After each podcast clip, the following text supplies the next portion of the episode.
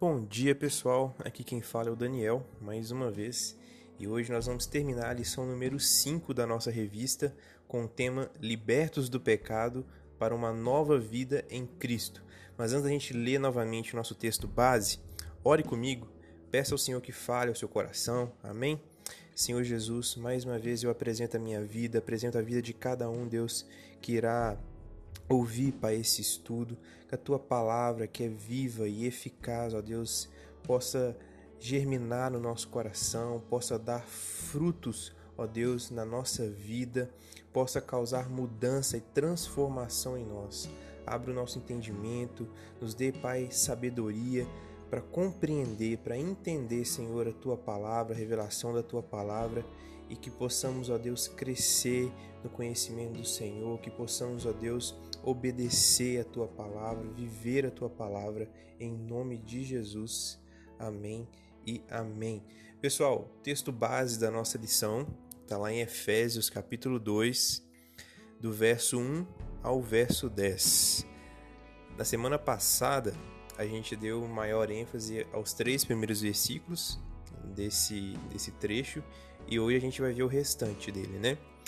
E fala assim: ele vos deu vida, estando vós mortos nos vossos delitos e pecados, nos quais andastes outrora, segundo o curso deste mundo, segundo o príncipe da potestade do ar, do espírito que agora atua nos filhos da desobediência, entre os quais também todos nós andamos outrora, segundo as inclinações da nossa carne, fazendo a vontade da carne e dos pensamentos, e éramos por natureza filhos da ira, como também os demais.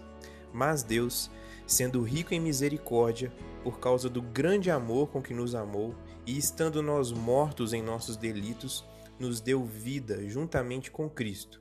Pela graça sois salvos. E juntamente com Ele nos ressuscitou e nos fez assentar nos lugares celestiais em Cristo Jesus, para mostrar nos séculos vindouros a suprema riqueza da Sua graça em bondade para conosco em Cristo Jesus porque pela graça sois salvos, mediante a fé, e isso não vem de vós, é dom de Deus, não de obras, para que ninguém se glorie, pois somos feitura dele, criados em Cristo Jesus para boas obras, as quais Deus de antemão preparou para que andássemos nelas.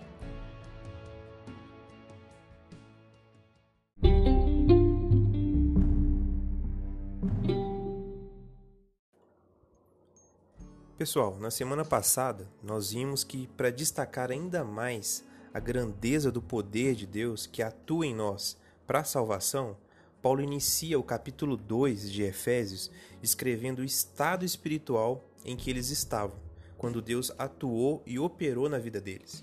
E o estado que Paulo descreve é um estado de total desesperança e impotência da parte do homem. Ele se refere aos Efésios como estando mortos, sendo escravos do mundo, do diabo e da carne e ainda destinados à ira de Deus. É contra essa descrição sombria do estado espiritual dos Efésios que Paulo destaca o poder de Deus. O poder de Deus que se revelou grande por conta da grandeza da tarefa necessária, da dificuldade envolvida. Nós vimos também que o mesmo poder que agiu em Jesus o ressuscitando dentre os mortos, é o mesmo poder que age em nós hoje. Com essa descrição, primeiramente, o apóstolo Paulo coloca em destaque o poder de Deus na vida dos seus eleitos, aquilo que foi necessário ser feito para nos trazer da morte para a vida. Em segundo lugar, Paulo quer mostrar a grandeza da graça de Deus, da sua misericórdia e paciência, que salva pecadores do meio da humanidade perdida. E em terceiro lugar, Paulo quis mostrar a necessidade de que o próprio Deus viesse em socorro da humanidade. Depois da constatação terrível da situação do homem sem Cristo, o verso 4 do capítulo 2 de Efésios começa com talvez a expressão mais importante dessa passagem e começa dizendo assim: Mas Deus, ou seja, aqui sinalizando o ponto de virada na história, a intervenção de Deus nesse quadro caótico e desesperador da humanidade. Apesar de tudo isso mostrado nos versos anteriores, Deus fez alguma coisa. Não eu, não você, não nossas obras, nem nossa justiça própria, mas Deus fez alguma coisa. essa intervenção de Deus na história da humanidade que a gente vai estudar um pouco mais hoje.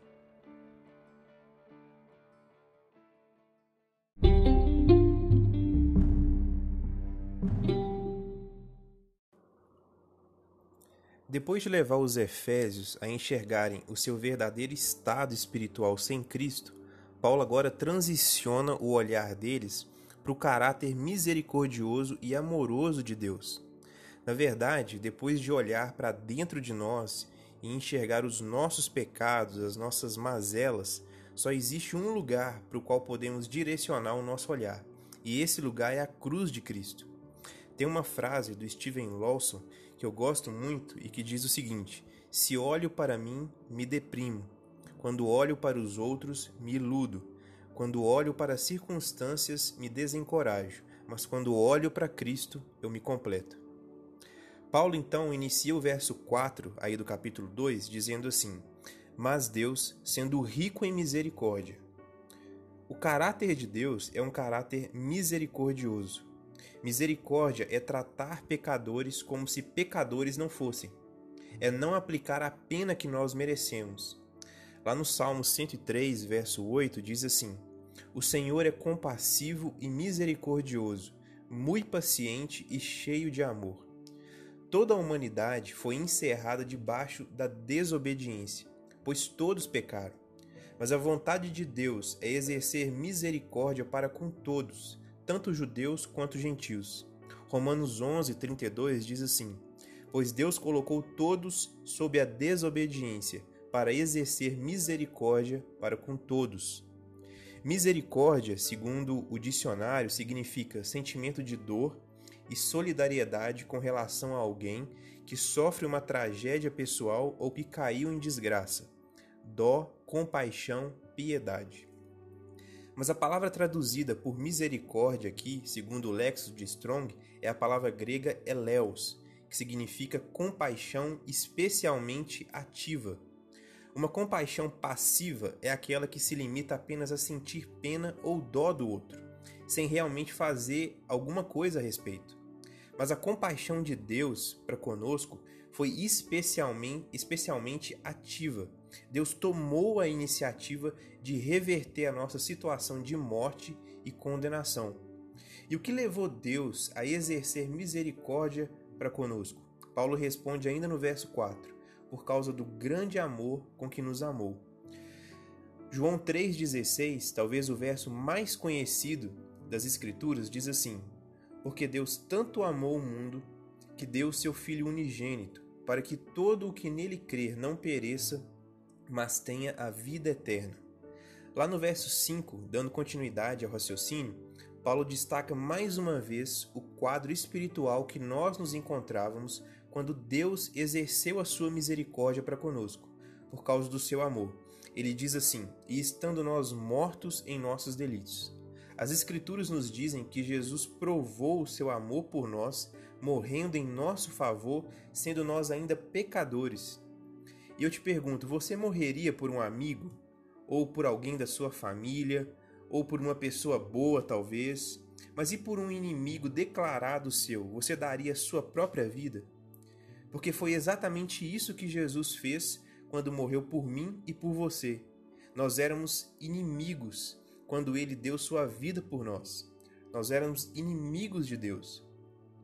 Lá em Colossenses, capítulo 1, verso 21 diz assim: Antes vocês estavam separados de Deus e em suas mentes eram inimigos por causa do mau procedimento de vocês. E Romanos 5, dos versos 6 ao 8, dizem assim: Porque Cristo, quando nós ainda éramos fracos, morreu a seu tempo pelos ímpios.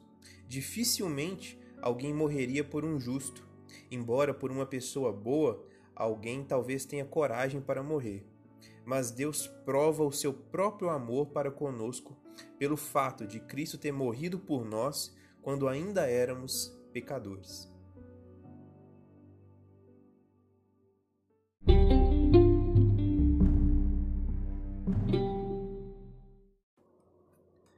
Paulo agora narra o que é que o poder de Deus fez em favor daqueles que ele amou e teve misericórdia. E estando nós mortos em nossos delitos, nos deu vida juntamente com Cristo. Ao dizer isso, o apóstolo Paulo está dizendo que a situação do homem sem Cristo é como se ele estivesse morto em relação a Deus. Nós não podíamos, de nós mesmos, esboçar nenhum tipo de reação, nem corresponder com Deus, porque nós estávamos realmente mortos, moralmente e espiritualmente, apesar de vivos biologicamente. A menos que Cristo nos dê vida primeiro, não há como reagirmos à sua voz. É uma ação inteiramente de Deus. Se Deus não lhe der vida primeiro, você não pode crer, você não pode se arrepender, não pode entender o Evangelho, você não pode querer ser salvo, não, pode mudar de vida. A expressão aqui nos deu vida juntamente com Cristo. Segundo Strong, essa é a expressão susopoiel, e significa reanimar juntamente com, acelerar juntamente com. O que faz todo sentido quando se pensa no estado de inércia de alguém que está morto. Eu me lembro de uma entrevista recente do Rodolfo Abrantes, em que ele conta um pouco do início da conversão dele, e nessa entrevista ele deu uma ilustração que eu achei que se encaixa muito bem aqui. Ele falou assim: Imagine que você é um foguete muito grande apontado para o céu, mas sem combustível. E você só sonha com aquele lugar e de repente você não vê forma nenhuma de sair. Mesmo porque a lei da gravidade ela opera sobre você. Mas de repente aparece Jesus e diz: "Vem". E esse vem significa que agora tem combustível no seu foguete. O nosso sim é ligar o motor e fazer esse foguete subir. Jesus nos deu vida, ele colocou esse combustível em nós, que nos tira dessa inércia, desse estado de morte e nos reanima e nos acelera juntamente com ele na direção do Pai. E antes de continuar, Paulo abre um pequeno parênteses para ressaltar algo muito importante, que a esse ponto precisa ficar muito claro e que mais tarde Paulo vai retornar a esse assunto. É que pela graça sois salvos. Tudo isso que Paulo destacou até aqui e que ele vai continuar destacando a respeito do que Deus fez por nós é simplesmente a expressão da graça de Deus. Nós somos salvos pela graça de Deus. Não há merecimento nosso. Eu e você não merecíamos ser salvos. Graça é favor imerecido. Deus nos dá sem que tenhamos feito absolutamente nada para merecer. Tito, capítulo 3, dos versos 4 ao 7, diz assim: Mas quando se manifestou a bondade de Deus, nosso Salvador, e o seu amor por todos, ele nos salvou, não por obras de justiça praticadas por nós, mas segundo a sua misericórdia.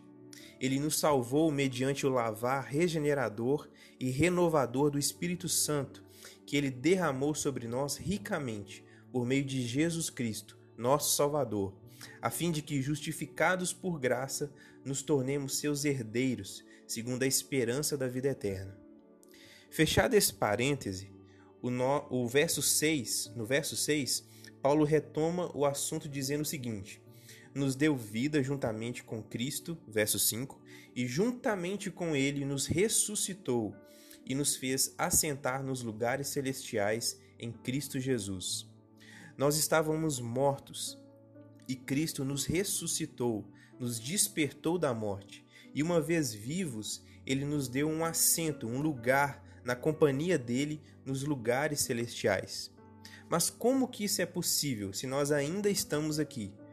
Como que pode a gente estar aqui e também estar assentado com Cristo no céu?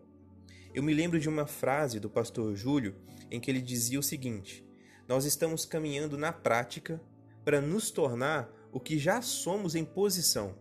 Ou seja, em posição, nós já estamos com Cristo nos lugares celestiais.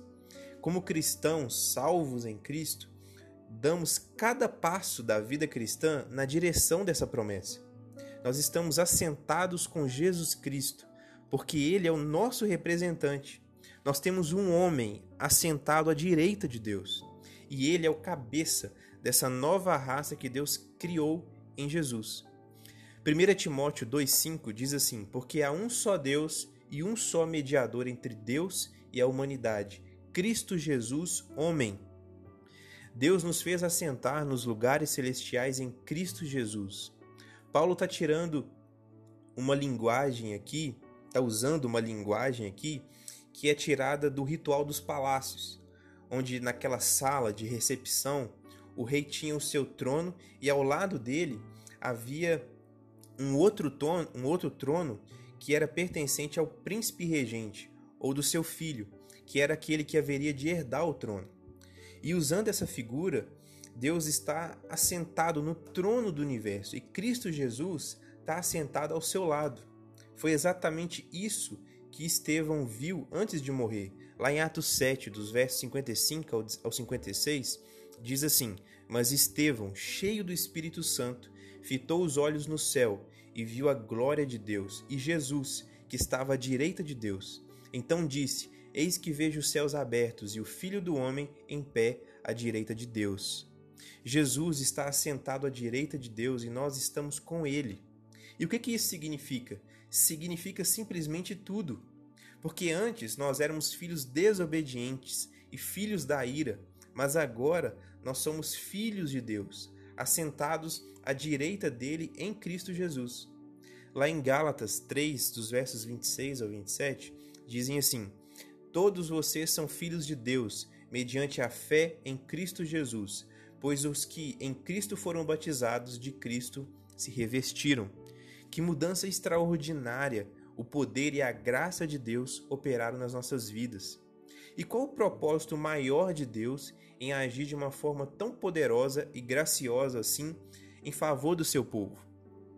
Paulo nos diz que tudo isso é para mostrar nos séculos vindouros a suprema riqueza da sua graça em bondade para conosco em Cristo Jesus. Ou seja, Deus fez isso para mostrar nas gerações futuras, por toda a eternidade, a sua graça, sua misericórdia, a riqueza do seu perdão e do seu amor na vida dos salvos.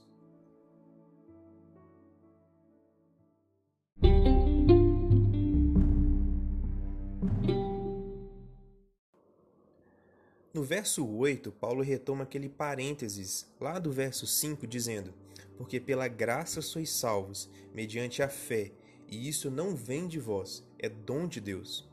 A graça de Deus que nos salva é recebida mediante a fé em Jesus Cristo, como a gente viu no último texto de Gálatas que a gente leu.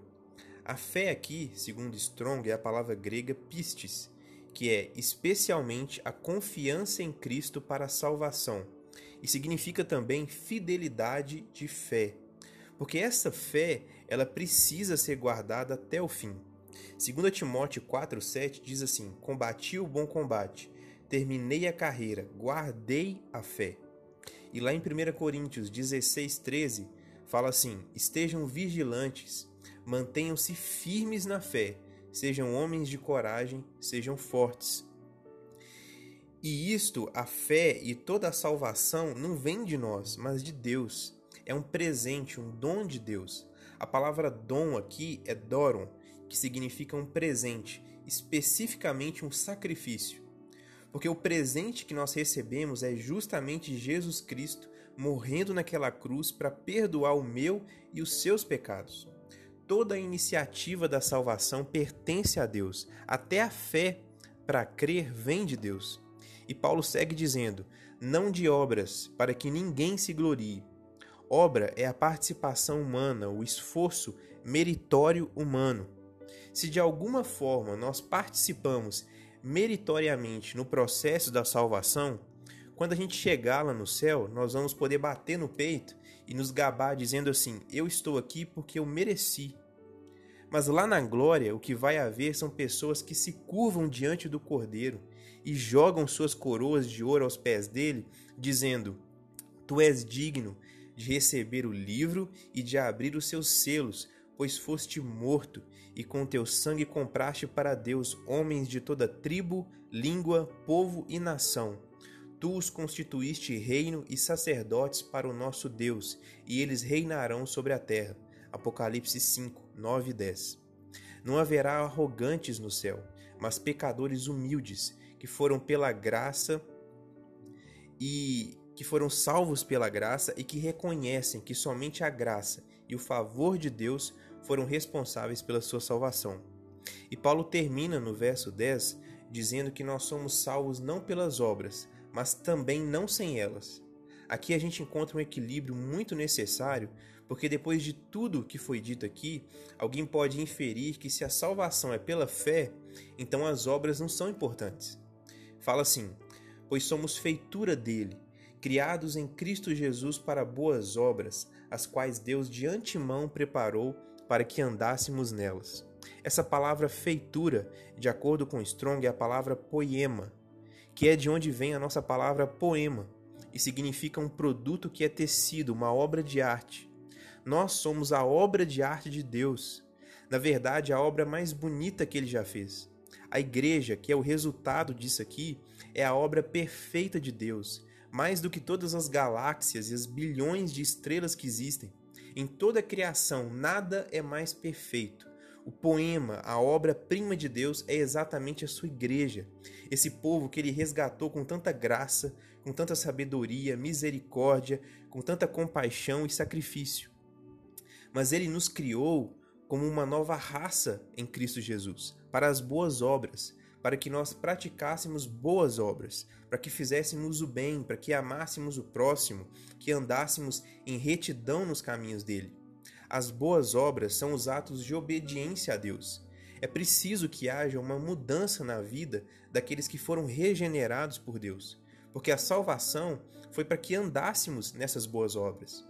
Vida santa, vida reta, fazendo o que é certo, sendo ético nos, nos nossos negócios, fazendo a vontade de Deus no nosso namoro, no nosso casamento, a maneira como gastamos o nosso dinheiro, tudo isso é boa obra na Bíblia criados em Cristo Jesus para boas obras, as quais Deus de antemão preparou para que andássemos nelas. Paulo então encerra dizendo que até essas boas obras foi Deus quem preparou, de antemão, para que andássemos nelas. E isso é para que não fique nenhuma dúvida, nenhum restinho de nada, para a gente dizer que tem algum mérito na salvação.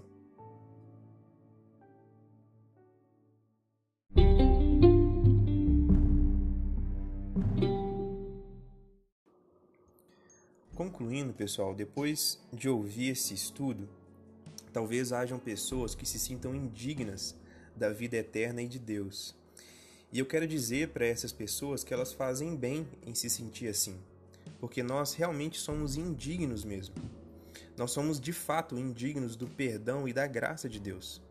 Mas a boa notícia é que é exatamente para pessoas assim que Deus estende a sua misericórdia e é confiantes no amor, na misericórdia e no perdão dele que nós podemos aceitar o convite que Deus nos faz, porque ele está disposto a nos perdoar e nos salvar. Mas também, talvez haja aquelas pessoas que se consideram justas e tentam se justificar diante de Deus através da sua moralidade e se comparando com os outros. Eu não faço isso, eu não faço aquilo, eu não sou como Fulano. Aquela mesma mentalidade do fariseu que Jesus conta lá em Lucas capítulo 18, dos versos 11 ao 12, que diz assim: Deus, eu te agradeço porque não sou como os outros homens, ladrões, corruptos, adúlteros, nem mesmo como este publicano. Jejuo duas vezes por semana e dou o dízimo de tudo quanto ganho. Gente, é muito sutil a tentativa de se justificar diante de Deus, ou mesmo se comparar com outras pessoas com ar de superioridade. Nós somos tentados a fazer isso diariamente. Para essas pessoas, eu espero que após essa mensagem, elas tenham sido curadas desse mal. Não é por nada em nós. A salvação é pura graça e poder extraordinários de Deus que atuam nas nossas vidas.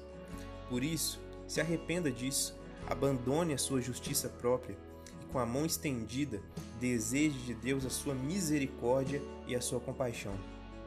Em terceiro lugar, eu espero que se alguém ainda tinha dúvidas quanto à sua salvação, que possa ter ficado claro o que é uma pessoa salva, uma pessoa alcançada por Deus, que é uma pessoa que reconhece o evangelho e o amor de Deus, que tem consciência da sua indignidade e dos seus pecados, que passa por conflitos entre a sua natureza carnal e a nova natureza, a nova vida que Deus colocou dentro dela.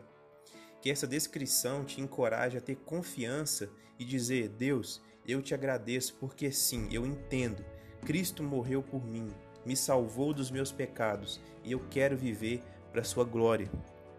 E em quarto e último lugar, talvez haja pessoas que nasceram na igreja, que foram educadas desde criança na fé, mas que não têm obras. Talvez confiando no fato de terem sido batizadas ou consagradas quando eram crianças, elas estão na igreja, nunca deixaram de ir, nunca se desviaram, mas a pergunta é: há boas obras na sua vida? Há o desejo de fazer a vontade de Deus, de servi-lo, de andar com Ele? Porque é isso que vai revelar o seu verdadeiro estado diante de Deus. Então, pessoal, por hoje a gente fica por aqui. E eu espero que esse estudo tenha abençoado grandemente vocês. E se abençoou, então compartilhe aí na sua casa, com seus amigos. Que Jesus te abençoe, te guarde e um grande abraço.